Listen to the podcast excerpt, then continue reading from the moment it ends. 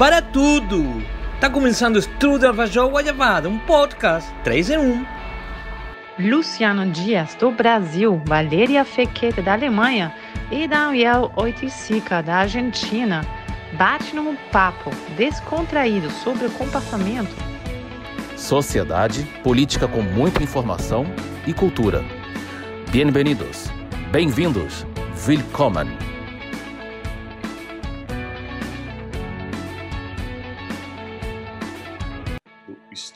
Alfajor e goiabada. O que, que, é isso? É um podcast 3 em 1. Eu estou aqui em Buenos Aires, eu tenho um amigo que está no Rio e uma amiga que está na Alemanha. A nossa vida são, é, são, são como linhas, né? Que vão se cruzando com outras pessoas e formando pontinhos nesses cruzamentos. O meu amigo do Rio, a gente tem vários pontinhos. A nossa vida se cruzou em vários momentos. E ele está lá no Rio, ele é o Luciano. E aí, Luciano, tudo bem?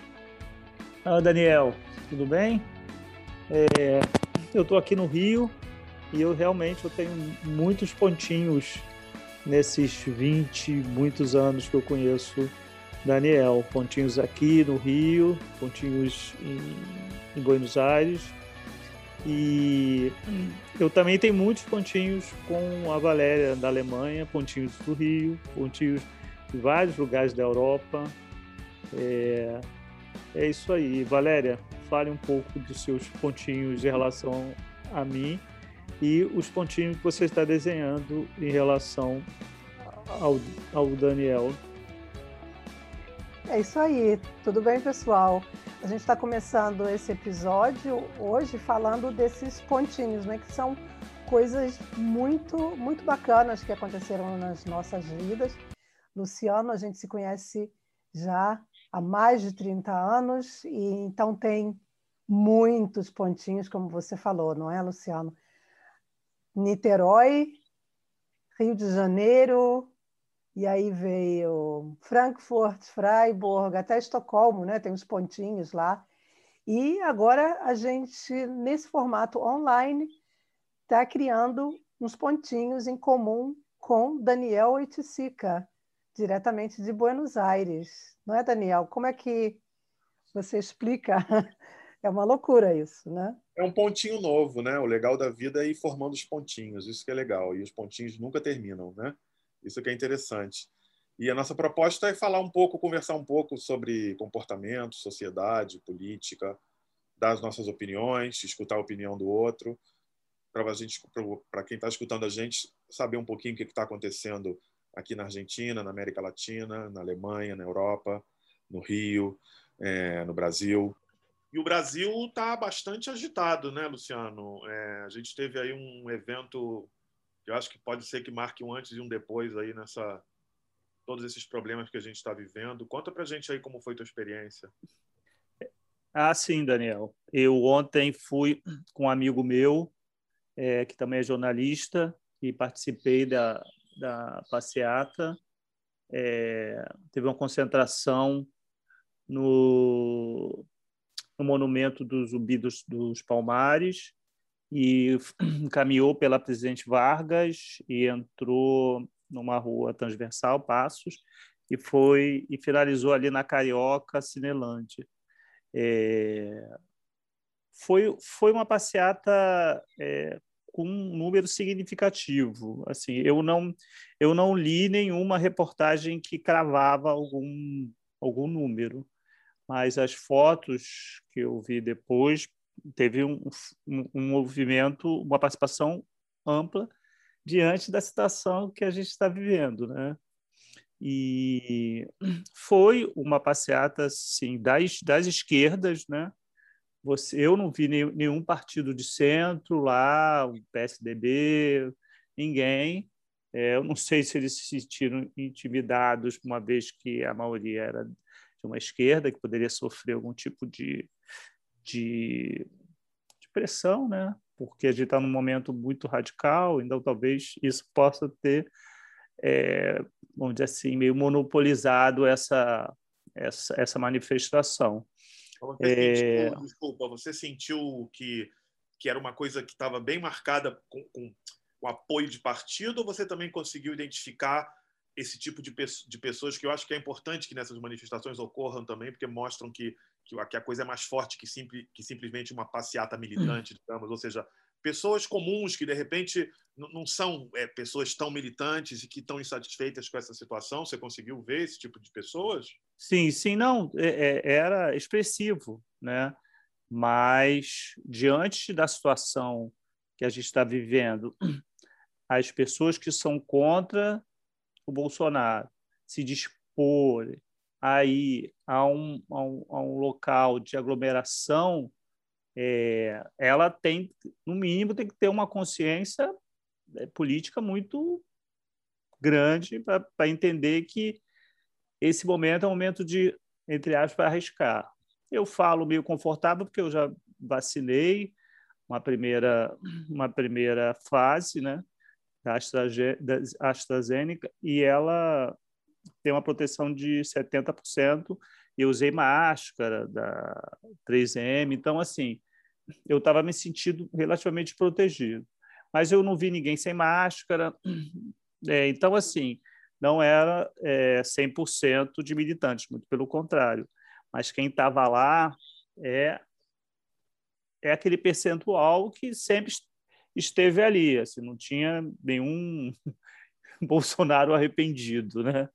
Mas teve a sua, o seu simbolismo. Isso que é importante, porque não foi uma coisa é, de, é, minguada, mostrou que a esquerda está com disposição de ir para essa disputa né, que está tendo hoje entre quem ainda acredita que esse governo possa governar e de quem a maioria já percebeu que não. O, o a, a, cobertura na imprensa a cobertura na imprensa foi, foi é, relativamente boa nos, é, no digital, né? Mas nos jornais hoje, é, alguns jornais, é, a chamada era muito pequena e só a Folha, que, que, dos três que eu, que eu vi, Globo, Estadão e Folha, só a Folha que trouxe uma foto grande e, e um texto, mas eles tinham uma, mas... uma, uma análise que era assim é, que demonstra como o, o estão é, os bastidores disso, né? Dizendo que é, é. essa passeata é uma estratégia do, do Lula para poder fazer é, a sua campanha. Luciano, é, você me disse, eu queria voltar um pouquinho àquela parte onde você falou era o pessoal que está sempre ali, né? E, e a gente sabe que essa foi a primeira grande manifestação é, depois do início da pandemia, a primeira grande manifestação contra esse desgoverno que está aí. É, como é que foi? Eu sei que você não participou da organização e tal, mas pelo que você sentiu no clima da, da, da participação das pessoas, é, e você mesmo disse, eu me senti mais confortável porque eu já, já me vacinei, já tinha me vacinado e tal, mas como é que ficou para essas pessoas que, ao mesmo tempo, é, são contra esse negacionismo que está aí, não é? As pessoas sabem que é perigoso aglomerar, mas é, ao mesmo tempo eu acho que as pessoas perceberam não tem mais como ficar sem fazer nada. E, e, e eu queria que você falasse um pouquinho disso, como é que é que as pessoas é, o, o, que você conversou com amigos, conversou com pessoas que estavam lá na, na passeata, e, como é que fica essa, esse, essa contradição? Porque até agora só os bolsonaristas estavam fazendo manifestações justamente porque eles, para eles não existe pandemia. E, e as pessoas que são contra isso ficavam assim naquele dilema. Eu, eu quero me manifestar, mas ao mesmo tempo eu sei que é perigoso. Que, que clima você sentiu aí na, nas manifestações? É, na houve, eu acho que houve um rompimento disso e até é, abriu um debate. eu até falei com um amigo meu que o, o, o vírus ele pega qualquer um. O vírus não tem ideologia, não precisa de ideologia para viver. Só que nós, os Casuzas e outros, precisamos de ideologia para viver. Então, assim, essa questão da saúde é, ficou demonstrada ali que as pessoas estavam preocupadas, todo mundo usando máscara. Quando ficava muito estreito, eu eu recuava, tentava me organizar para não ficar muito próximo. E mas há esse debate e é difícil é, definir com certeza que ah, todo mundo que estava lá fez correto ou não. É, o amigo falando daqui a, a, a, duas semanas você vai ver o número de, de pessoas é, infectadas, hospitais lotados. É, mas houve. Eu, eu, eu assisti a, a uma blogueira, que é uma humorista, a blogueira do Fim do Mundo, que ela levantou essa questão de forma séria, porque e ela citou um cartaz que ela viu na Bolívia que fala que de, se o vírus do governo passa a ser mais perigoso que o vírus da Covid, é a hora de ir para a rua. É, eu acho que tá, todo mundo está sendo motivado um pouco por essa questão da, da CPI. Então, o governo está meio acuado, teve agora um movimento de direção é, contrária às atividades do Ministério do Meio Ambiente. Então, existe a sociedade, as instituições estão dando respostas mais firmes então, eu acho que isso foi uma forma de, de trazer essa, essa, essa coisa concreta nesse lado da população. Você pode falar que realmente tinha muita bandeira de partido, o que é muito importante. O que não caracteriza essas manifestações como a manifestação de 2013 é, é uma manifestação que é que se coloca ideologicamente contra, somente contra o, tudo que representa o, o Bolsonaro e apostando na candidatura Lula, assim, já está fechado. O que eu vejo uma certa timidez da imprensa em, embarcar é porque da grande imprensa é o sonho de ainda ter um candidato de centro. Assim, isso eles ainda estão, apesar de de, de, ter ocorrido a semana passada, semana retrasada, o encontro do Lula com, com o Fernando Henrique Cardoso, que também é outro simbolismo né, de, do encontro entre um, um, um, representante do centro e o Lula, que seria o representante da esquerda. Eu até brinquei dizendo que o Lula está indo para o extremo centro né? porque ele é meio centro ali, agora ele está indo para o extremo centro, porque ele percebeu, ele é um cara inteligente, é um cara político, que esse momento nem o Lula Paz e Amor faz sucesso. É, é, tem que ser uma Lula é, extremo centro para poder essas pessoas acreditarem que ele sim é a resposta possível e que todos esses outros que seja Moro é, e, e é, Luciano Huck, esse, esses não, não, não, não tem musculatura para chegar. É, eu, eu, eu, eu queria falar com você mais sobre isso, inclusive também eu quero falar na minha parte sobre ah, as manifestações que, que ocorreram aqui na Europa. Houve muita coisa aqui na Europa também, e, e eu queria fazer um apanhado junto com você para os nossos, para a gente falar sobre isso realmente de forma global. Mas o, o Daniel estava querendo fazer uma, uma pergunta. Daniel, lá da Argentina, né? queria saber se teve manifestação também na, na Argentina, porque eu soube que teve no Uruguai, e passar a bola para você, porque você é... queria falar uma coisa muito importante. É, não, eu queria, eu queria comentar uma, duas coisas. A primeira é que a, essa coisa da, da questão do, dessa coragem de sair para ir para as ruas em plena pandemia. Se a gente observar, eu tive observando muitas fotos do, nas, do, do, da passeata nas diferentes capitais, é uma coisa interessante, se observando essas fotos, você percebe que, que, exist, que existiu de fato um distanciamento. Né? Existe uma diferença enorme entre a, a, as fotos das manifestações pró-Bolsonaro e essas manifestações do, do Brasil agora é, anti-Bolsonaro. Você vê esse distanciamento. Inclusive, você chega a pensar, e eu em um momento fiquei até pensando que era muito pouca gente, porque as pessoas estão distanciadas. Você vê que é muita gente, por exemplo, tem uma foto da Avenida Paulista, você vê que é muita gente, porque, porque, a, a, a, porque ocupa muito espaço da Avenida Paulista, mas as pessoas estão distanciadas. Isso, isso é interessante de observar. E outro comentário que eu queria fazer, é quando o Luciano comentou essa coisa de que ainda estão buscando um candidato de centro, eu acho que é verdade. O establishment está buscando um candidato de centro, e a prova disso é a repercussão que essa manifestação teve na mídia, é, nos jornais de hoje. Se você for olhar a capa do Globo, é um, um, um, pequeno título na primeira página, uma manchetinha bem pequena. Né? O Estado de São Paulo praticamente ignorou. É, só a Folha realmente que foi com uma manchete mais forte. Eu acho que isso também demonstra que o establishment, a grande mídia, na verdade, ainda não fechou com essa ideia de que o Lula é a grande salvação, e é muito sintomático essa, essa, essa repercussão. Né?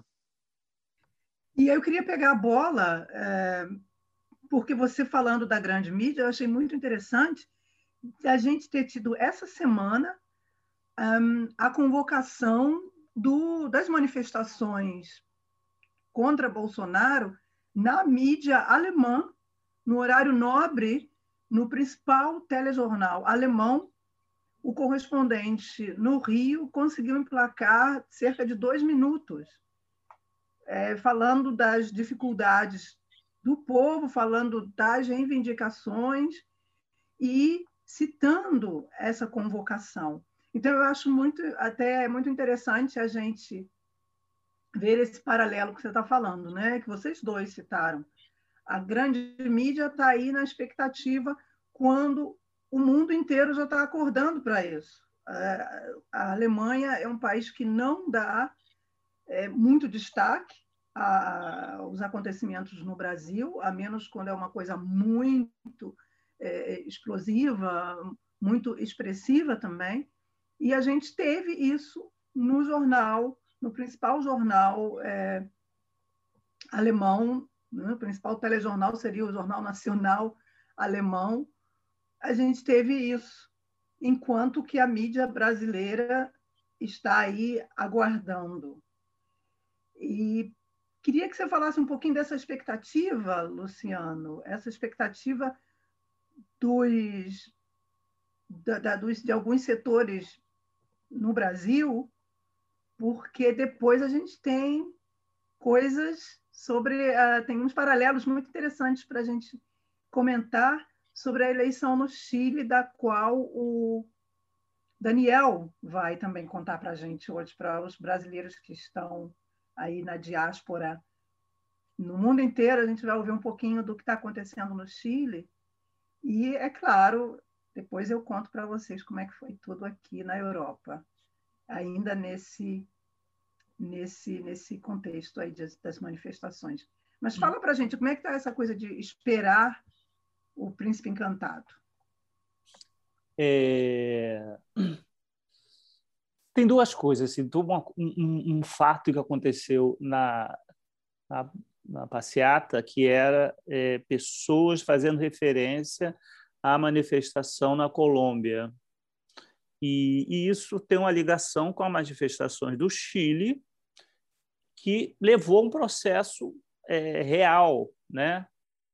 No Chile tá, teve uma, uma, uma, nova constituição sendo desenhada, tá, e na, e na Colômbia é, o governo recuou e tudo mais. Então, assim, existe no inconsciente ou no consciente é um sentimento de que isso faz parte, é uma grande e importante engrenagem nessa, nessa máquina que, que, que entrou em funcionamento contra esse governo. Que ele é um governo frágil, por excelência, mas tem conexões perigosas, e aí isso isso é difícil. É você derrubar alguém que não é legal, né? Com coisa legal, né? Que é o impeachment.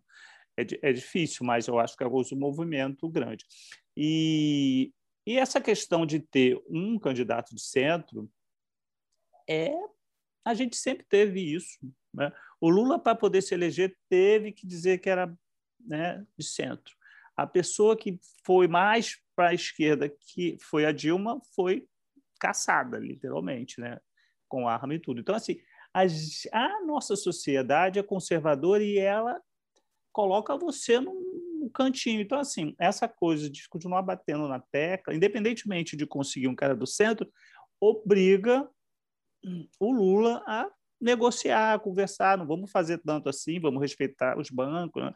Então, a gente vive sobre essa, essa nuvem. Agora, é importante, porque a gente precisa de um momento de transição, que é tirar esse governo e refazer o país. Assim, né? eu, é quase unanimidade, mesmo é, tirando os ultra radicais, até o, entre aspas, radical de centro, vamos dizer assim, que não gosta do Lula, já percebeu que esse governo ele vai lapidar por dentro, né? Assim, até é, coisas importantes para o capitalismo crescer, para as empresas ganhar dinheiro, ele está ameaçando né? essa, essa questão do meio ambiente. Isso já virou um, um, uma questão de, de valor para as empresas. Então, assim, não é você tem um governo que anda para o meio ambiente, você como é, é, é, como rate, né? Se o rate do, do governo cai, o rate das empresas cai também.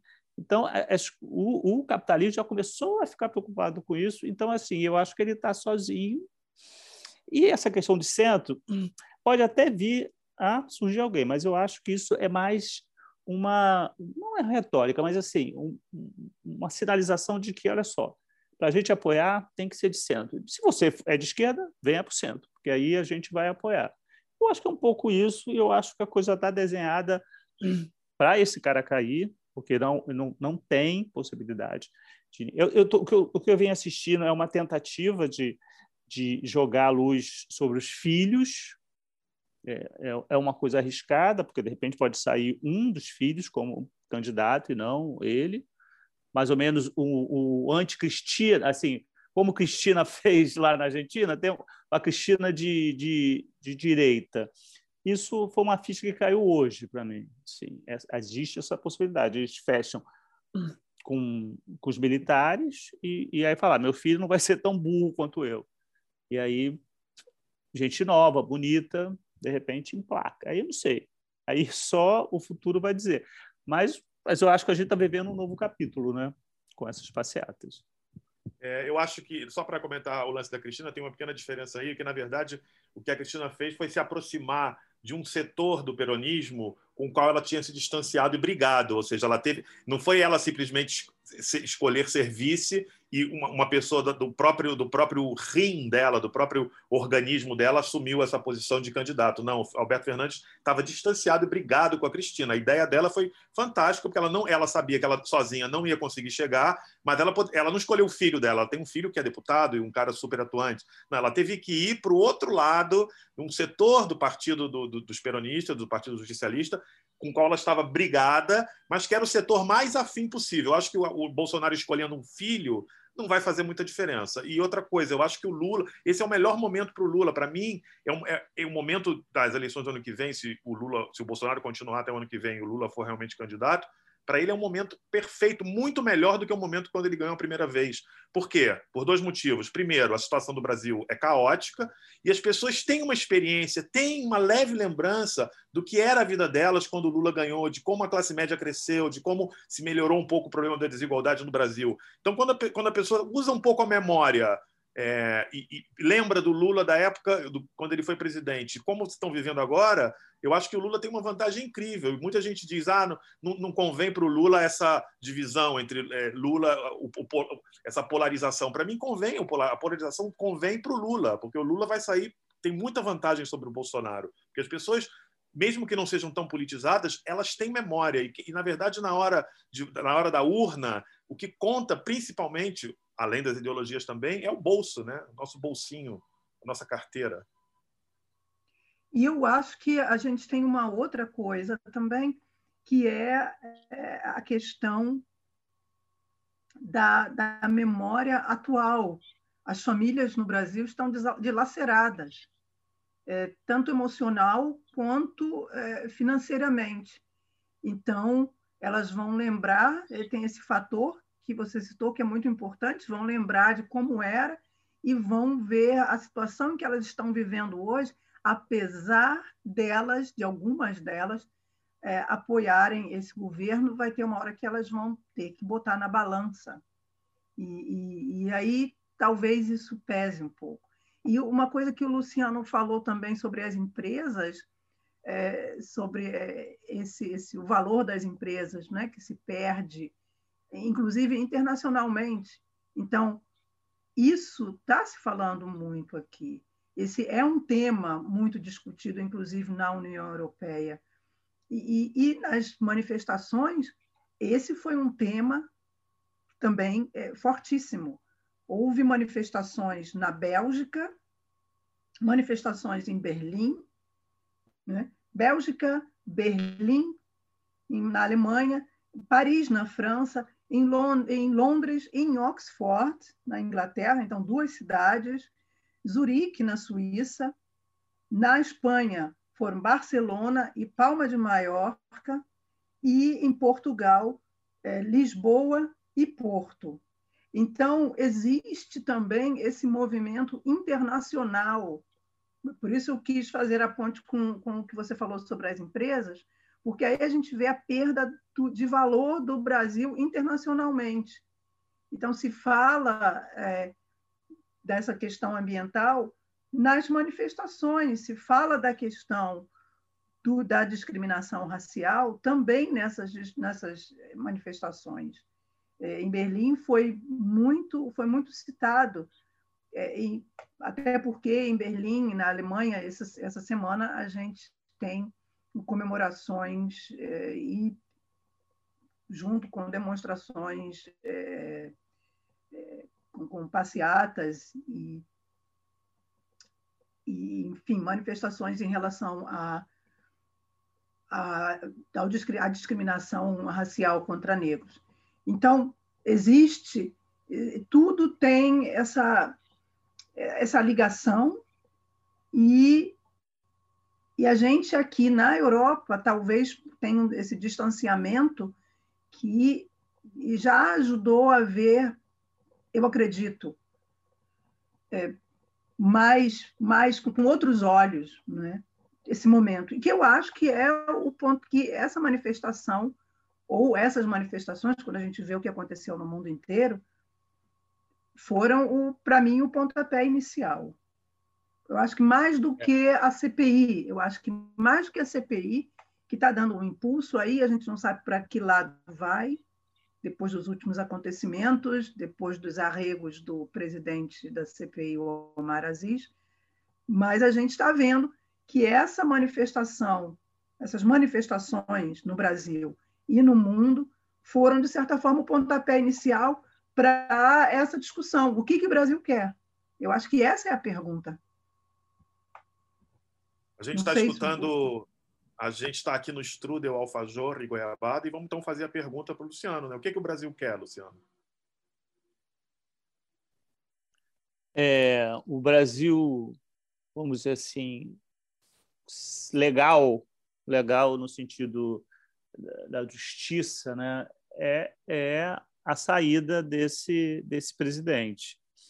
É, não sei se pelo impeachment ou pelo, pelo voto, é, mas eu acho que, que é, esse é o, é o desejo de quem é associado, está ligado à legalidade, né? porque esse governo é um governo ilegal no sentido de do tratamento com o meio ambiente, com a saúde, com a educação, com tem as coisas que eu já falei que seriam, são básicas, né? As pessoas estão morrendo uma... de fome e é, o ambiente vai ser destruído. Eu tenho que Pode fazer falar. uma pergunta malvada agora, Luciano. É, esse presidente tem que sair. E aí a gente tem duas correntes. Tem uma corrente que quer que ele saia agora para ontem, que eu acho que é a oposição de base. A base quer isso, mas existe existe também uma oposição partidária que precisa do Bolsonaro sangrando até as eleições de 2022, porque ele é um seria um candidato mais fácil de derrotar. E como é que fica o Brasil nessa nesse dilema aí? E depois de você falar, queria que você jogasse, você desse a bola para o passasse a bola para Daniel, porque a gente, falando de manifestações, não pode esquecer que manifestações no Brasil têm, às vezes, começam de um jeito e vão para um lado muito obscuro, como foram as manifestações de 2013. É, é, é difícil você é, vamos dizer assim, analisar se é melhor que ele, ele caia agora e assuma o vice, e aí nessa caminhada o país se estrutura e aí surge um, um candidato de centro, ou se é, deixa ele sangrar. Eu não sei se ele vai continuar sangrando, de repente ele consegue dar um ajuste na economia, os Estados Unidos começa a crescer, está começando a crescer, de repente dá uma melhorada e ele pode ganhar oxigênio. É, é tudo muito é, difícil, né? Eu, eu, às vezes, só fico preocupado com as saídas é, que é constitucional, né? Impeachment é constitucional, mas é, a nossa história é uma história de golpes, né? Golpe dentro do golpe. É, a gente quer solução rápida. E, às vezes, é melhor passar por isso, sentir como uma segunda guerra e, e, e depois nunca mais querer isso, né? Porque eu tenho estudado o, o, o sistema político brasileiro em cima dos discursos e percebo que a gente, isso não é não é minha, né? Essa expressão, a sociedade brasileira, a política vive é, de golpe atávico. Está sempre, a questão do golpe está sempre aí em banho-maria e só precisa de um cenário de crise para ele, para ele ter um golpe. Não estou dizendo que tudo isso vai resultar num golpe, mas é, o golpe, entre aspas, o impeachment já virou uma fórmula legal de se dar, de se, de, de se é, instituir um golpe. Mas, por outro lado, realmente o Brasil está no limite. Né? Não, esse, esse governo não funciona e isso está, está representando mortes, é, representando redução da, da, da floresta, está resultando em não ter uh, um Enem decente. Então, é, é, eu acho que é, que é difícil optar. Agora, a gente viu, tanto no Chile quanto na, Colômbia, manifestações que trouxeram bons resultados, né, né, né Daniel? O Chile, por exemplo. É, na verdade, é, é, existe uma coisa que, que o, o Pepe Mujica, ex-presidente do Uruguai, estava falando numa entrevista outro dia, que, na verdade, gente, o, o, principal problema aqui na América Latina, né, o, o maior problema, tirando a, a, questão da pandemia e o, o negacionismo, é a desigualdade. Né? E quando o povo percebe que existe essa desigualdade, as coisas mudam. E aí não tem influência da mídia, manipulação, nada. Não adianta. Como o Pepe Mujica disse, surge um nível de rebeldia, inconformismo com a situação que termina sendo explosivo. E o, e o tempo é muito importante. O que você falou da, da, da questão não sei se é bom esperar ou não. Eu acho que sempre que os processos eles devem ter o seu tempo. Né? E essa coisa de você pensar sempre em impeachment, impeachment é muito perigoso, porque se agora tem o impeachment do Bolsonaro, já é o segundo impeachment acaba se legitimando a questão do impeachment por qualquer motivo. Tá bem, no caso do Bolsonaro é ultra justificável, é, mas também vai servir como base para de repente outros processos de impeachment não tão justificáveis como a gente teve com a Dilma no caso da Dilma. No caso do Chile é muito interessante analisar porque tudo no Chile começou com protestos contra o aumento das passagens. Isso faz vocês lembrarem alguma coisa? Né? O Brasil teve o mesmo, teve o mesmo tipo de protesto em 2013 e que terminaram basicamente por dilapidar totalmente o governo da Dilma e, todo que, e tudo o que aconteceu depois. No Chile foi diferente. Vá saber, tem, a gente tem que analisar um monte de fatores para entender por quê. Foi diferente, porque o povo foi para a rua, foi reprimido, foi reprimido, e exigiu, o que, que eles exigiam? Uma reforma na sua Constituição, que era uma Constituição da época do ditador Pinochet. Então, isso eles exigiram, com paciência, com, com, com tranquilidade, para poder esperar, conseguiram esperar, e agora, domingo retrasado, eles tiveram um grande resultado, né? porque foram eleitas as autoridades para vários, para vários, de vários municípios, prefeitos, e também as pessoas que vão, as 155 pessoas que vão reescrever a Constituição do Chile. E o resultado é impressionante. Por quê? Dessas 155 pessoas, a imensa maioria são jovens, está dividido entre homens e mulheres, basicamente 50% de cada, de cada lado, povos originários, os indígenas, que era tudo que a direita não queria. E a direita, que hoje governa, governa o Chile com Sebastião Pinheira, não conseguiu nem sequer os 52, é, as, 52, as 52 cadeiras que eles precisavam, que são os dois terços, né, para ter qualquer tipo de influência nessa Constituição. Então, o Chile vai redigir uma nova Constituição da qual a direita não vai ter a menor participação. Né? E é muito interessante você analisar na época dos protestos, que foi antes da pandemia, em 2019, como o governo, no princípio, reagiu. Né? O Sebastião Pinheira chegou a dizer que eles estavam em guerra contra um inimigo poderoso. É, vazou um áudio da mulher do Pinheira, a primeira dama do Chile, Cecília Morel, em que ela falava: Isso aqui parece uma invasão estrangeira, alienígena, e a partir dela a gente vai ter que diminuir os nossos privilégios e compartilhar com os outros. Ou seja, a própria primeira dama assumia essa questão do privilégio. Qual, o que, que aconteceu com. Que, qual era o principal problema do Chile? O principal problema do Chile era a desigualdade totalmente desigualdade.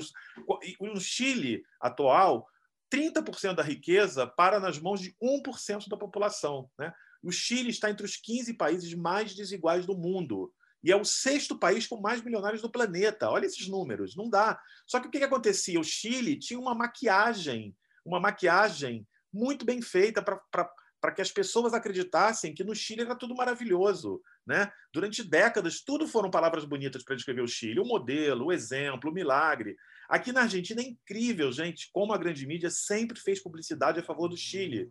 O exemplo a seguir. Inclusive, o ex-presidente Maurício Macri dizia: agora, depois dos resultados das eleições, estão todos caladinhos. Quer dizer, todos não, menos um. Um deputado macrista chamado Fernando Iglesias, no dia seguinte na segunda-feira, depois das eleições, publicou no Twitter: Bem-vindo, Chile, ao terceiro mundo. Na verdade, gente, o que o Chile tinha era uma maquiagem de primeiro mundo, né? muito bem feita. E, é, só para fechar esse assunto, outra coisa incrível que aconteceu nessas eleições foi a eleição uma, da prefeita de Santiago do Chile, que é a capital, a maior cidade do país, é uma jovem de 30 anos do Partido Comunista. Né? É, é uma, uma, é uma verdadeira revolução está acontecendo ali. Né? Ela é uma engenheira, o nome dela é Iraci Hassler, ela tem 30 anos, ela é filha de um suíço e de uma mãe brasileira. Olha, tem, ADN, tem DNA brasileiro nessa nova prefeitura do Chile, é, uma, é de origem tupi-guarani, é, ganhou por uma diferença de uns 3 mil votos contra o candidato da, da, direita. A mãe, a mãe dela é Suzane Jacob, uma socióloga brasileira que nasceu em Parnaíba, no, é, no norte do Piauí. Né? É, ela conheceu o marido na França, enquanto estudava na Sorbonne voltaram para o Chile e tiveram essa, a, a, filha que deram o nome de Iraci. É, eu, eu, queria ver se poderia é, comentar sobre essa manifestação na, na Colômbia, se você acha que tem uma direção. E aí, essa prefeita de, de Santiago, ah, de Santiago é, de certa forma, tem um, um, um, perfil meio parecido com a candidata chanceler lá da Alemanha. Então, assim, seria interessante Daniel falar um pouco sobre a, a, a Colômbia e, e Valéria é, falar dessa, dessa candidata, vamos dizer assim, de esquerda. É, é impressionante. Está... É impressionante. O perfil da Iraci é impressionante quando eu descobri que ela é filha de brasileiros. Uau, né? uma coisa incrível. Tá, tá no... Agora vai, vai, a gente vai ter aí uma, uma filha de brasileiros é, é, governando a maior cidade do Chile, no meio dessa, dessa questão da, da, da, nova Constituição, e sem esquecer que no dia 21 de novembro desse ano temos eleições presidenciais para o Chile. Com esse resultado, existem dois candidatos de esquerda, um inclusive do Partido Comunista, que está aí no topo das pesquisas. Então, pode ser que no ano que vem, lá no Chile, a gente tenha um, um governo de, de, de, esquerda de verdade. Né? A Bachelet é de esquerda, mas é, é, é uma centro-esquerda na, na verdade, agora pode acontecer lá, muito provavelmente vai acontecer, é um governo de esquerda, mesmo como dizem, radical de esquerda. Na Colômbia, o que está acontecendo é também a questão do neoliberalismo e da desigualdade, porque tudo foi motivado por uma reforma tributária que o governo do presidente Ivan Duque quis impor à população, que é uma reforma injusta, que vai aumentar a desigualdade no país. o pessoal saiu para a rua e está acontecendo o que costuma acontecer quando a direita governa e as pessoas vão para a rua, que é a repressão. É, o processo ainda está muito no início, é muito difícil saber o que vai acontecer.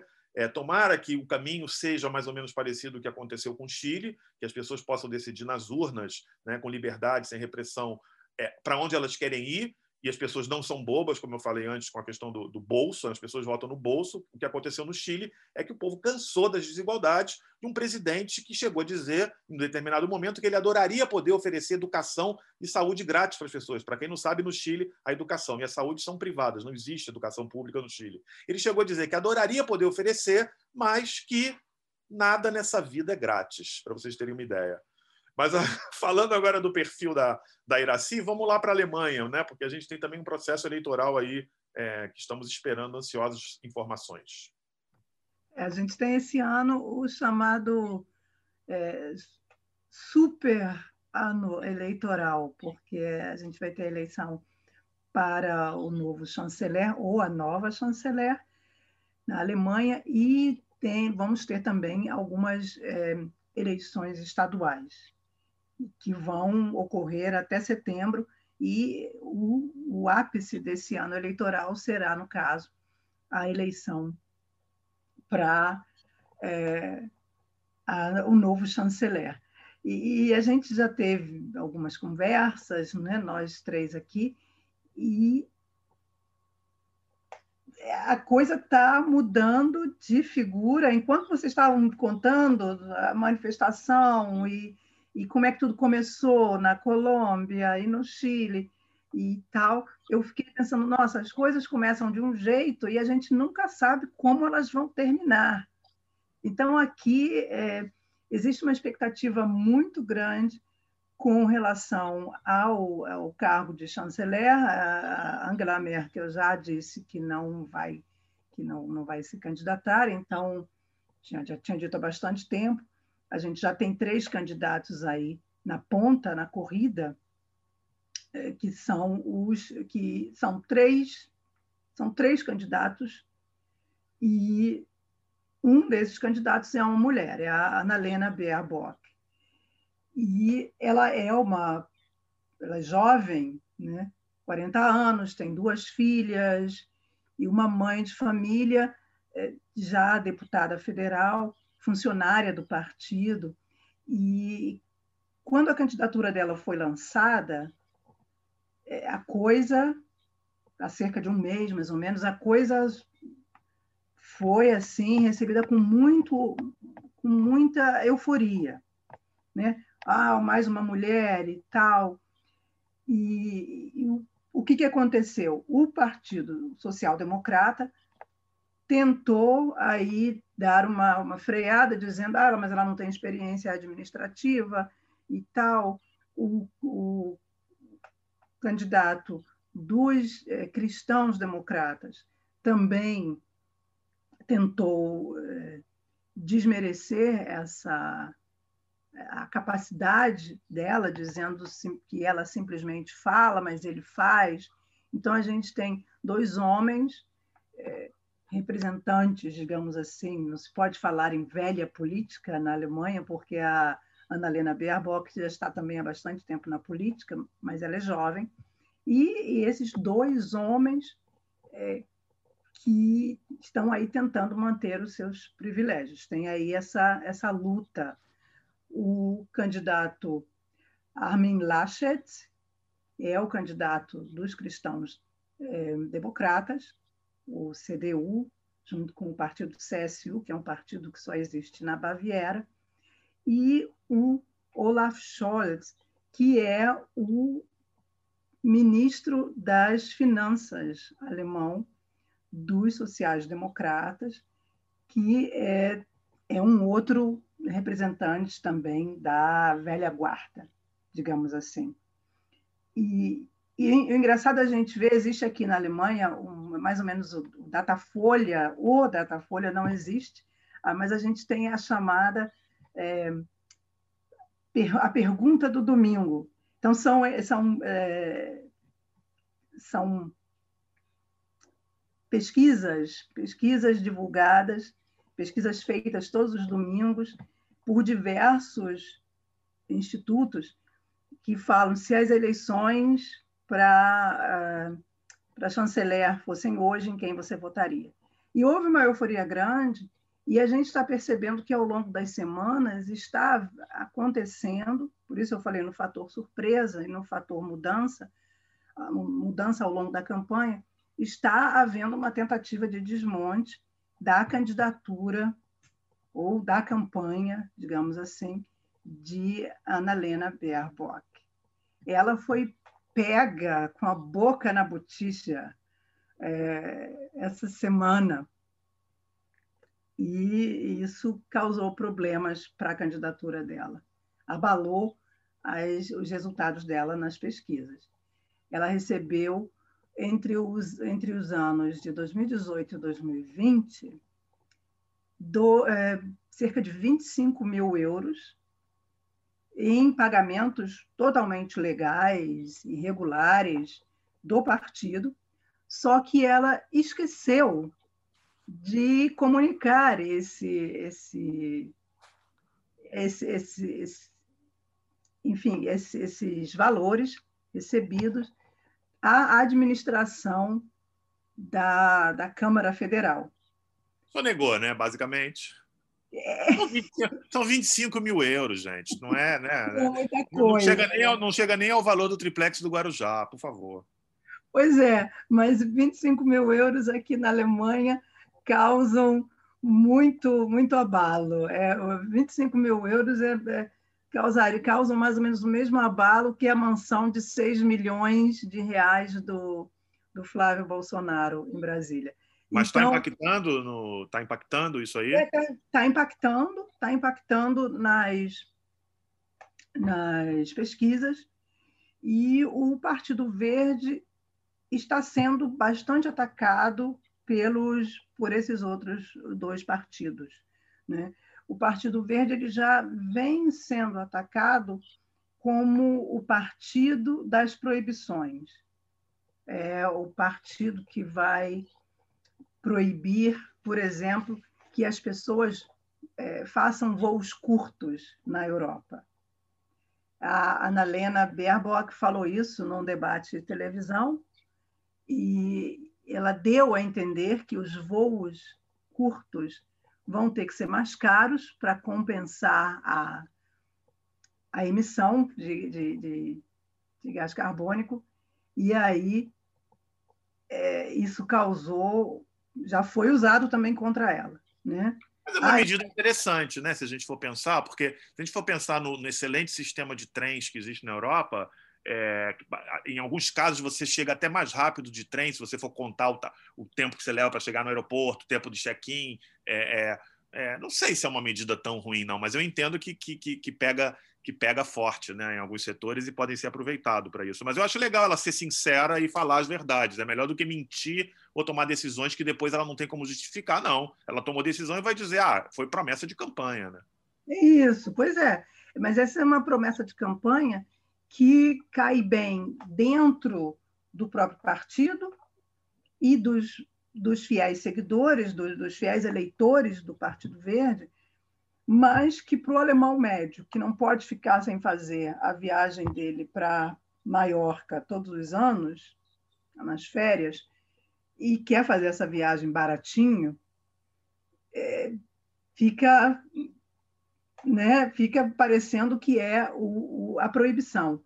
O Partido Verde também foi um que há algumas, alguns anos já tentou é, também instituir o Dia Vegetariano, e, e, onde as cantinas de empresas e instituições públicas teriam que, naquele dia, só servir comida vegetariana, né, para diminuir o consumo de carne.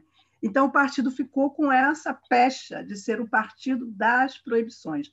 Até que Ana Helena Baerbock explicasse que não é exatamente isso, não vai proibir voos curtos, e tudo mais, que a, a ideia é melhorar a, a linha, melhorar o sistema é, ferroviário e tudo mais, aí o estrago já estava feito. Só para terminar aqui, o CDU está ganhando de novo é, espaço, subiu nas campanhas, chegou a, a baixar um pouquinho no, no, no, início da campanha da, da Ana Lena, mas agora está tomando fôlego. Então, nós ainda vamos conversar muito sobre essa mulher quando e são as eleições? essa campanha. Quando, É, são? Oi? Quando, quando é a eleição? As eleições serão no dia 26 de setembro. Então, até lá, a gente vai ter muitas pesquisas de domingo para discutir e a gente vai ter outras coisas acontecendo aqui. Eu, eu só queria é, é, sublinhar uma coisa: é, esses ataques à candidata me parece uma, uma madeira de, de desculpa a expressão de piroca que foi instituída aqui no Brasil com uma nova embalagem alemã, porque é uma coisa para uma classe média baixa que não, não não. E, e ela está em todo mundo, né? É, é, são pessoas que podem voltar, mas precisam apenas de um motivo para não mudar. para Mas não o mais votar. engraçado é que é Partido Verde, né? Eles estão fazendo o que o Partido Verde tem que fazer. A Greta, a- a- essa, essa, essa jovem é, é, é, ativista Greta, agora eu esqueci o sobrenome, se alguém pode me ajudar. Greta Ah. Thunberg, É, A Greta Thunberg, ela não viaja de avião, ela, ela fez uma viagem da Europa a Nova York de barco. Não sei se vocês viram, tem um documentário. É, é, então, assim, o que, que você vai esperar do- de uma proposta do Partido Verde? Vamos cortar esses voos curtos. A gente tem a opção do trem, que é muito mais ecológica, e em alguns casos você vai chegar mais rápido viajando de trem. Então, assim, realmente parece que as, as desculpas para baterem nela são realmente uma madeira de piroca. a gente já, as, as fake news já estão começando a aparecer. Mas Ah, um isso aí a gente, Um clássico. eu vou contar, vai ter, vai ter fake news em alemão para a gente discutir aqui no próximo. Strudel, alfajor. e goiabada. A gente está escutando strudel, alfajor e goiabada. Estamos chegando aqui no final e a gente no final vai deixar sempre uma sugestão para alguma coisa que vocês possam fazer durante essa pandemia aí em casa, ver alguma coisa, escutar alguma música. Quem vai faz a primeira sugestão aí? Eu, eu posso fazer porque eu assisti recentemente a um documentário do Paralamas, de sucesso que está no Netflix. E depois, assim, nem é minha, minha banda preferida não dos anos 80, mas logo depois fiquei tão motivado que eu comprei ingresso para um show deles, que vai ser outubro, novembro. Então, meus filhos estão fazendo uma dobradinha, assistir o documentário e comprar o ingresso para ver o show deles no, no Ciclo Voador, porque pode ser o marco do retorno da, da noite, vamos dizer assim, entre aspas, alternativa do Rio de Janeiro, né? Que o Ciclo Voador tem muita história para contar. Beleza, Luciano, legal. Bom, e já que aqui a gente falou do Chile hoje, né, dessa histórica vitória da esquerda ou da extrema esquerda do comunismo no Chile, eu recomendo para vocês o vídeo de uma canção que se chama Choque, é de uma artista é, é, franco-chilena é, chamada Ana Tijoux. É Ana e o sobrenome é T-I-J-O-U-X, Tijoux. Ela tem descendência, ascendência francesa e é chilena. A música chama Choque e é uma música muito interessante. É, vocês de, também entender a letra tem na, na, na, internet, no YouTube, com a legenda da letra, é, porque é muito, é, tem muito a ver com esse momento atual que o Chile está vivendo. Ana Tijoux, música Choque. E você, Valéria? Então, pra, já que você falou de música, eu vou dar uma sugestão de um grupo musical aqui da Alemanha, mas com um toque bem latino. Então, a gente continua na América Latina, na música cantada em espanhol. É o grupo chamado La Flecha Negra. O grupo chamado La Flecha Negra é, você encontra na, nos tocadores, nos principais tocadores. Ele já tem alguns álbuns lançados. São um, eles são um grupo aqui de Freiburg, na Alemanha, onde eu vivo, e fazem uma música muito muito gostosa de ouvir. É uma música assim para cima. Então, para a gente desopilar um pouquinho desse momento difícil de pandemia, de é, impeachment, de desgoverno. Então, para a gente relaxar um pouquinho. La Flecha Negra, do mesmo jeito que a gente fala. Excelente. Pessoal, um prazer. Até a próxima. Até a próxima. Fiquem com a gente é, e voltem a nos ouvir nos tocadores, nos principais tocadores. É, é isso aí. Indique o nosso podcast, como, como diz um crítico literário, que tem um podcast muito bom chamado Quinta Página, indique para os amigos e para os inimigos. Strudel, alfajor e goiabada. Beijão. Beijo, principalmente para os inimigos. Tchau. E aonde quer que eu vá, levo você no olhar, tá? Aonde quer que eu vá, aonde quer que eu vá. La hora sonó, la hora sonó. Países, solo corporaciones. ¿Quién tiene más, más, más acciones? Trozos gordos, poderosos, decisiones por muy pocos. Constitución pinochetista, derecho pues de hilo fascista. Golpista disfrazado de un indulto. Eh. Vente un poquito pa' acá, mamá. Mamá, mamá, mamá. Vente un poquito pa' acá, mamá. Mamá, mamá, mamá. Vente un poquito pa' acá, mamá. Mamá, mamá, mamá. Vente un poquito pa' acá, mamá. Ay, todo el día buscándote, mamá. Ni por los bares yo te voy a encontrar todo el día buscando